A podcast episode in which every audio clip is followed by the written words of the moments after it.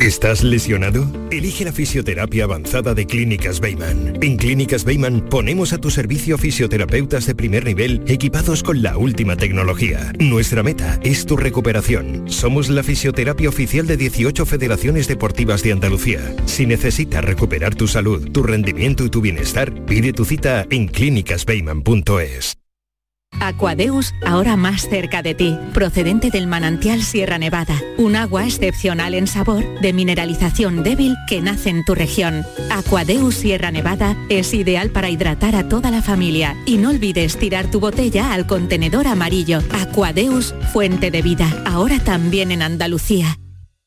Con Social Energy, di no a la subida de la luz y ahorra hasta un 70% en tu factura con nuestras soluciones fotovoltaicas. Aprovecha las subvenciones de Andalucía y pide cita al 955 44 11 11 o en socialenergy.es. Solo primeras marcas y hasta 25 años de garantía. La revolución solar es Social Energy. Vuelven los compadres y vuelven con El Mundo es Vuestro. Apiádate de mí, cojones, y me llama, me escribe o algo. Cayetana me puso un ultimátum. O tu compadre o yo. Chihuahua. No, es mi hija. Estreno en cines el 18 de marzo. ¿Te lo vas a perder? La Euroferia es una idea mía. En Andalucía pescamos frescología. Nuestra flota pesquera artesanal sale a faenar cada día para abastecernos de la gran calidad y frescura del pescado recién capturado en nuestra costa andaluza y que al pasar por Lonja cuenta con todas las garantías de seguridad alimentaria y sostenibilidad. Todo para que puedas disfrutar de esta maravillosa fuente de salud y sabor. Porque el gusto por el mar y la pesca forman parte de nuestra cultura de la frescura y tradición. Consume pescado fresco andaluz. Consume frescología. Fondo Europeo Marítimo y de Pesca. Agencia de Gestión Agraria y Pesquera de Andalucía. Junta de Andalucía. Hola, muy buenas tardes. Encantado de saludaros como siempre. Hoy en el programa, que ya sabéis que en la edición de los viernes se lo dedicamos a la salud como siempre, pero algunos otros aspectos relacionados con la eh, ciencia y la tecnología en el ámbito de la medicina y la salud, pues llegamos hasta las seis y media de la tarde. Y hoy vamos a encontrarnos con datos eh, que nos han llamado la atención. Están publicados en la revista Nature y los pacientes, habla de los pacientes que han sufrido una infección aguda grave por SARS-CoV-2, que tienen una afectación de la memoria y de las funciones ejecutivas es una afectación neurológica, por tanto. El estudio, que en claves técnicas es transversal y multicéntrico, se ha realizado, se ha llevado a cabo en siete hospitales eh, de en hospitales, perdón, de siete provincias andaluzas, así como Cáceres y, y Alicante no determina si esos déficits detectados entre esos pacientes pueden persistir a largo plazo o si estas manifestaciones neurológicas pueden desencadenar o acelerar la aparición de enfermedades neurodegenerativas. Pero sin embargo, ese es el dato que arranca de este estudio hecho por la red RECA, que coordina el doctor Pedro Serrano, jefe de neurología del Hospital Regional de Málaga, con quien hablaremos en el día de hoy. Muy buenas tardes y muchas gracias por estar a ese lado del aparato de radio. Canal Sur Radio te cuida. Por tu salud. Por tu salud con Enrique Jesús Moreno. Los hallazgos de este trabajo al que nos vamos a referir hoy con especial atención refuerzan la hipótesis de la investigación que el síndrome neurológico post-COVID está íntimamente relacionado con el daño vascular típico de la enfermedad del SARS-CoV-2, la COVID-19. Este síndrome es una condición distinta que persiste durante al menos 12 semanas después de superar la fase aguda de la infección grave por la enfermedad. El perfil se mantiene estable en diferentes poblaciones estratificadas en función de la vulnerabilidad cognitiva. Y por último, se han identificado biomarcadores relacionados con los principales componentes del síndrome. Todo esto fruto de un trabajo de investigación intensa realizado básicamente en Andalucía por la red NeuroReca.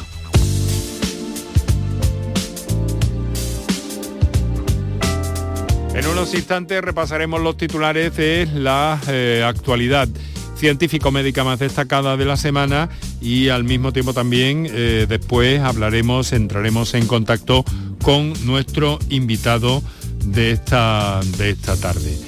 Eh, bien, ahora vamos a lo de todos los días, que repasar de forma somera, eso sí, los datos básicos de la pandemia a día de hoy en Andalucía, que eh, mm, baja hoy en cuanto a su incidencia al situarse por, en 281 puntos por cada 100.000 habitantes. Durante el último día se han registrado 2.500 positivos, siete personas han perdido la vida por COVID-19, en la cifra eh, eh, más baja registrada hasta ahora, aunque también eh, hemos de destacar que caen ligeramente los hospitalizados y los pacientes en nuestras unidades de cuidados intensivos.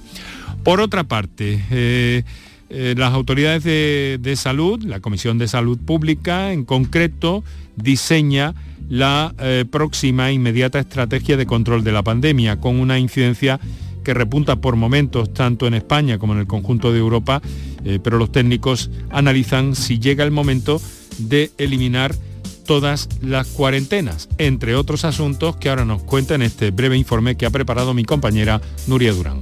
En toda Europa vuelve a subir la incidencia después de varias semanas de caída sostenida y eso que ya se realizan muchos menos test. Aumenta la transmisión sobre todo entre ancianos y empeoran los indicadores. Para Bruselas la preocupación es muy alta en tres países, Islandia, Irlanda y Holanda. En España es moderada. Las predicciones apuntan a una tendencia creciente en contagios, aunque estable en ingreso hospitalario y muertes. Así las cosas, el Ministerio de Sanidad se debate sobre si levantar o no levantar los aislamientos. La intención inicial era desescalar la maquinaria y eliminar los propios test, salvo que lo prescriba el médico porque hay claros síntomas, y decir adiós a toda cuarentena. Ningún infectado guardaría aislamiento, salvo en residencias y hospitales, pero esta ola, sexta ola, que no termina de morir en la orilla, juega al despiste. 6 de la tarde y 11 minutos en este momento. Vamos con eh, ese repaso que hacemos cada semana en el programa lo más destacado de la prensa en el ámbito científico médico y relacionado con la salud. Eso lo hacemos como siempre con la inestimable ayuda y colaboración de un buen amigo del programa, Paco Flores. Buenas tardes. Buenas tardes, Enrique. buenas tardes. Encantado de saludarte como siempre. Vamos a ir rapidito a repasar esos titulares llamativos, ultrasonidos que permiten el control de células. ¿Esto cómo es, Paco?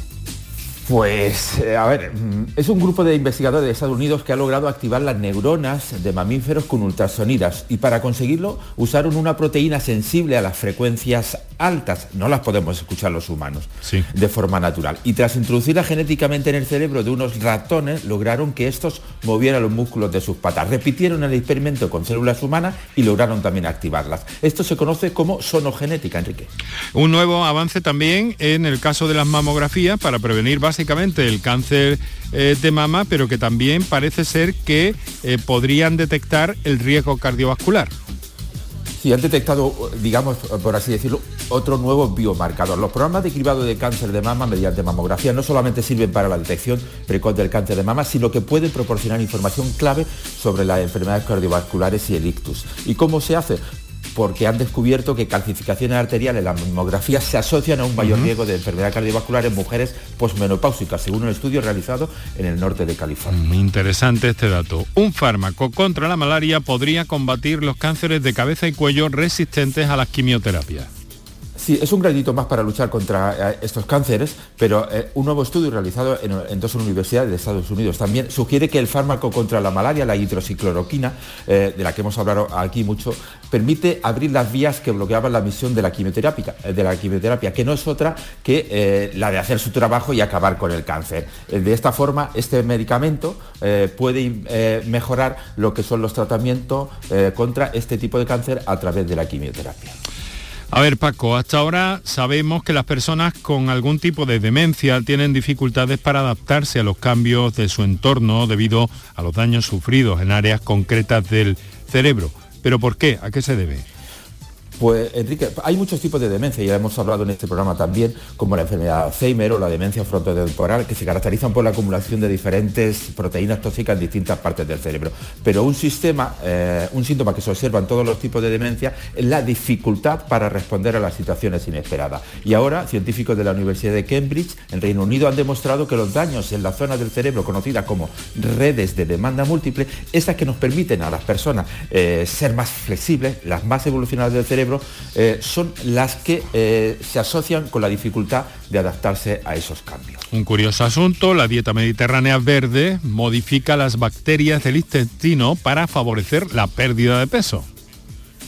Pues sí, los nuevos hallazgos realizados en Israel, que son los que acuñaron ese término de dieta mediterránea verde, pueden explicar que una dieta basada en las plantas verdes, con alto contenido en polifenoles, eh, mejora el microbioma intestinal y puede ayudar a recuperar pues, el hígado graso, mejorar el colesterol malo, el, LDL, eh, el control del azúcar en la sangre, etcétera, etcétera. Eh, y atenuar la presión cerebral eh, relacionada con la edad, en, una, en comparación con otro experimento, con el mismo experimento que se eh, puso al lado lo que es la dieta eh, mediterránea tradicional y saludable, que también a es ver, saludable, perfecto. A ver qué pasa con las persianas, porque qué hay de esa idea que dice que si cerramos las persianas mientras dormimos, estamos protegiendo nuestra salud cardiovascular.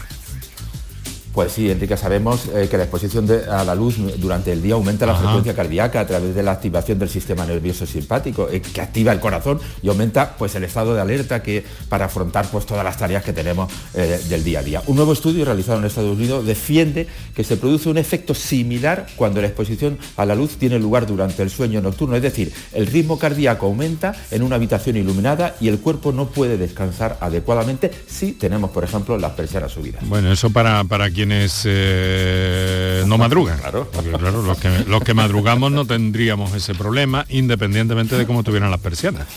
¿No te parece? Bueno, vamos a ver. La, seda de araña.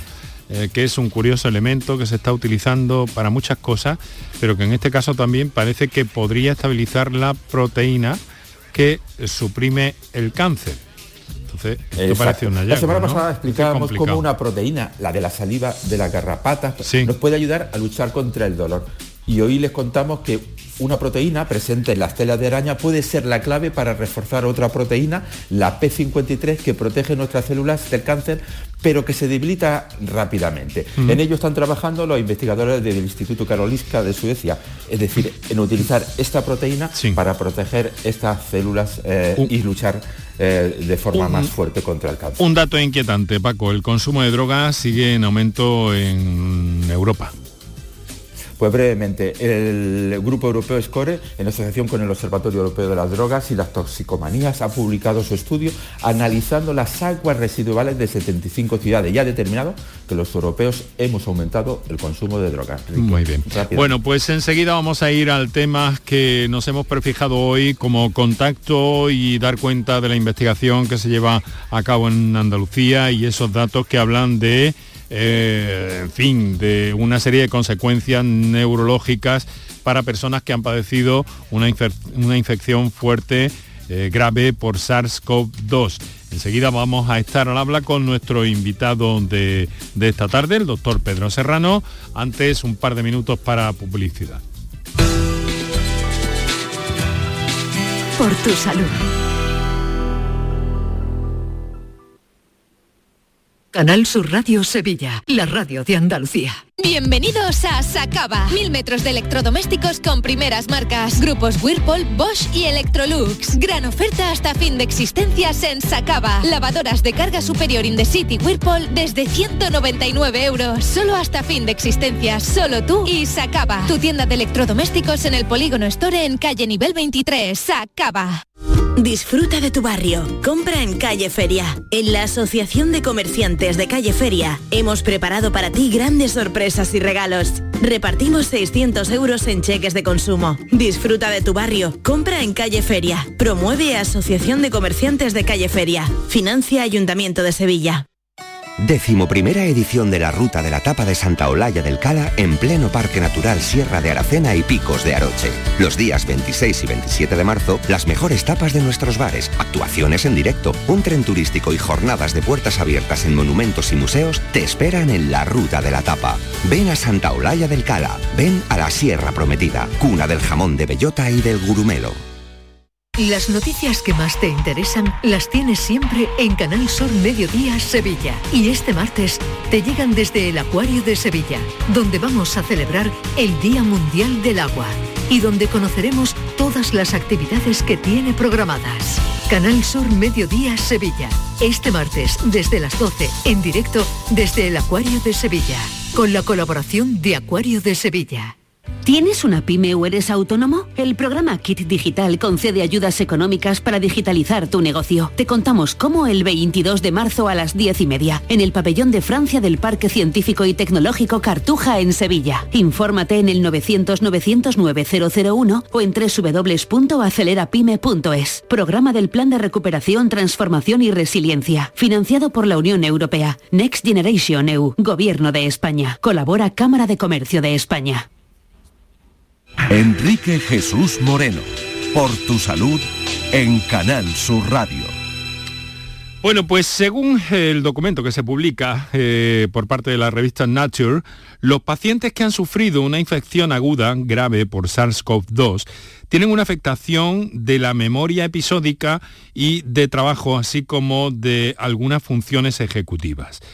Según los investigadores, se desconoce si esos déficits detectados pueden persistir a largo plazo eh, y si esto puede desencadenar definitivamente o acelerar la aparición de enfermedades neurodegenerativas. Se trata de un trabajo que se ha hecho en hospitales de, siete provincias andaluzas, además de Cáceres y, Alicante, y que ha sido llevado a cabo por la red NeuroReca, que está dedicada a la investigación en este sentido. El doctor Pedro Serrano es el coordinador de esta red, así como jefe de neurología del Hospital Regional de Málaga. Eh, doctor Serrano, muy buenas tardes. Hola, buenas tardes. Nos alegramos de que la red de investigadores de neurología, NeuroReca, que abarca toda Andalucía, sea una eh, realidad ya y que esté dando sus frutos, ¿no? Bueno, sí, la verdad es que estamos muy satisfechos de cómo de cómo está funcionando la coordinación entre investigadores de toda Andalucía que antes tenían su labor investigadora, pero la novedad es que ahora estamos trabajando en red y esto aumenta la potencialidad de manera exponencial. Paco, acércanos al perfil de nuestro invitado de esta tarde y de, de este asunto relacionado con la red NeuroReca. Pues el almeriense Pedro Serrano Castro es jefe del Servicio de Neurología del Hospital Universitario Regional de Málaga, aunque antes tuvo la misma función en el Hospital Universitario Torre Cárdenas de, Almería. Experto en epilepsia, es uno de los mayores exponentes de la investigación en nuestro país. Suya es la coordinación de la red NeuroReca, como acabas de mencionar, que reúne nada menos que a 13 hospitales andaluces y otras instituciones para investigar en beneficio para el paciente y al tiempo que supone un ahorro para el sistema andaluz de salud. Bueno, doctor, los pacientes que han sufrido una infección aguda grave por SARS-CoV-2 tienen una afectación de la memoria episódica y de trabajo. Eh, nos gustaría que nos explicase un poco qué significa esto y, qué aportan los hallazgos con los que ustedes han, dado y han publicado. Bueno, la verdad es que la historia de este estudio se remonta pues eh, prácticamente al inicio de la pandemia, ¿no? Eh, cuando surgió esta avalancha de infecciones y que saturaron nuestros hospitales y pusieron eh, en una situación realmente en jaque a la, sanidad. Eh, desde el punto de vista de, la neurología, los neurólogos nos planteamos ya desde el principio la hipótesis de que esto eh, no era exclusivamente una enfermedad pulmonar, ni siquiera una enfermedad sistémica, sino que probablemente también nuestro órgano más noble, como es el cerebro, también podía estar afectado. Y eso no, no era una hipótesis que surgiera de la nada. pero tampoco, tampoco una hipótesis fácil, ¿no, doctor? No, pero bueno, teníamos, teníamos un ejemplo eh, eh, eh, de, la otra, de la primera gran pandemia en el, siglo XX, que fue la, pandemia de gripe española, la mal llamada gripe española del año 1918, en la que sí que efectivamente hubo una afectación neurológica que se vio posteriormente, después de, pasada la pandemia, y que tenía algunos rasgos comunes con lo que nosotros hemos ido encontrando en, estos en nuestros pacientes. ¿no? Paco. Eh, doctor, eh, dice el, estudio que todos los pacientes con COVID agudo pueden desarrollar estas afectaciones neurológicas. Eh, ¿Qué se considera como COVID agudo para que nuestros oyentes lo entiendan?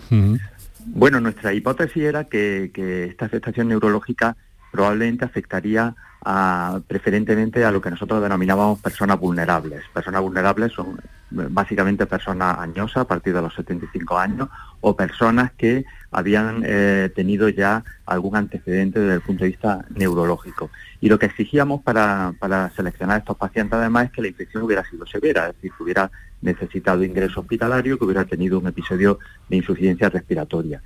Eh, luego, eh, los resultados nos llevaron a, la conclusión de que en realidad la afectación era mucho más transversal. También personas que no tenían ese grado de vulnerabilidad mostraban la afectación neurológica que hemos ido encontrando, haciendo por tanto que esa afectación que, nosotros inicialmente pensábamos que iba a estar restringida solo a esa población más vulnerable, en realidad nos diéramos cuenta de que era más dependiente de la propia infección que de la situación previa del paciente.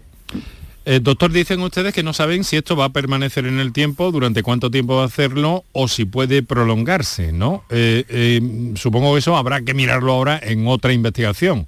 ¿O qué atisbos tienen? ¿Por dónde pueden ir las cosas en este sentido? Bueno, eh, lo, que nosotros hemos publicado ahora son los resultados de la evaluación a los 3, 4 meses después de la fase aguda de la infección.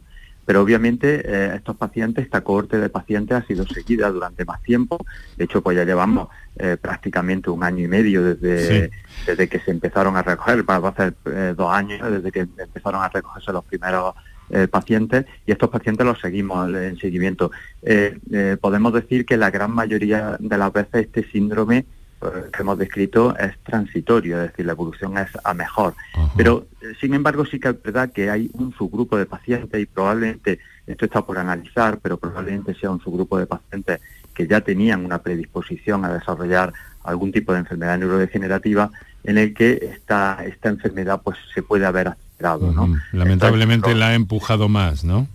Exactamente, es como, como si se hubiera prendido la mecha en un tiempo eh, previo al que debería haberlo hecho por la historia natural de, la enfermedad en estas personas. Paco. Eh, doctor, es como si eh, con el estudio que han hecho quisieran aportar unos biomarcadores para estudiar la evolución de esta enfermedad, ¿no? Sí, este es otro de los grandes hallazgos de este estudio. Eh, porque existía la, eh, o sea, realmente eh, sabemos que esto es así, que se produce un deterioro fundamentalmente de memoria, fundamentalmente de funciones ejecutivas y también de la esfera neuropsiquiátrica con cuadros depresivos y ansiedad que se, ve mucho, pero lo que no existen es biomarcadores plasmáticos. Nosotros hemos descrito algunos biomarcadores que están fundamentalmente relacionados con la neuroinflamación.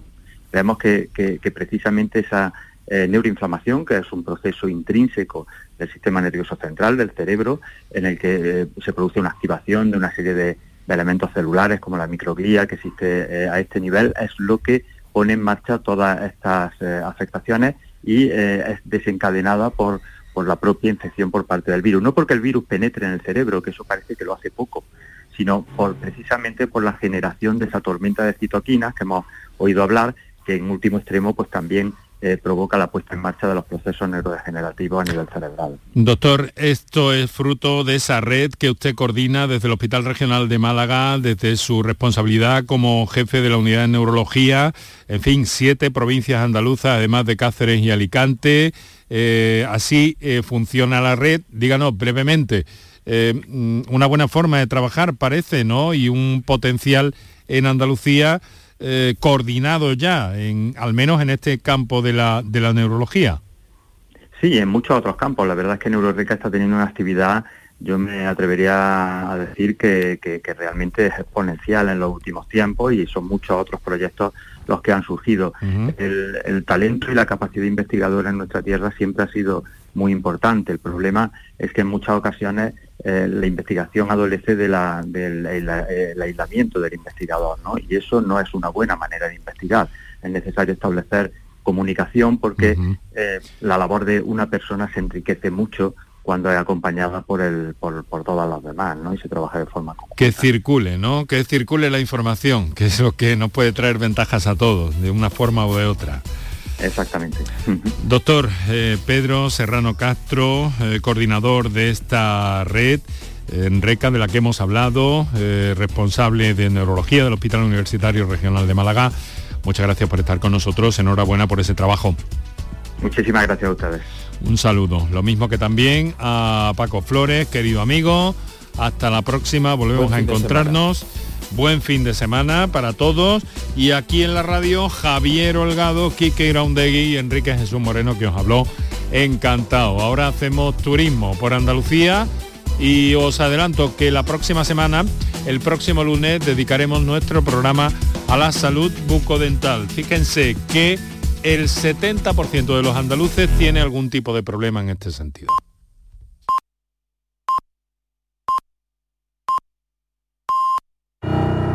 Imagina dos personas iguales, la misma casa, la misma vida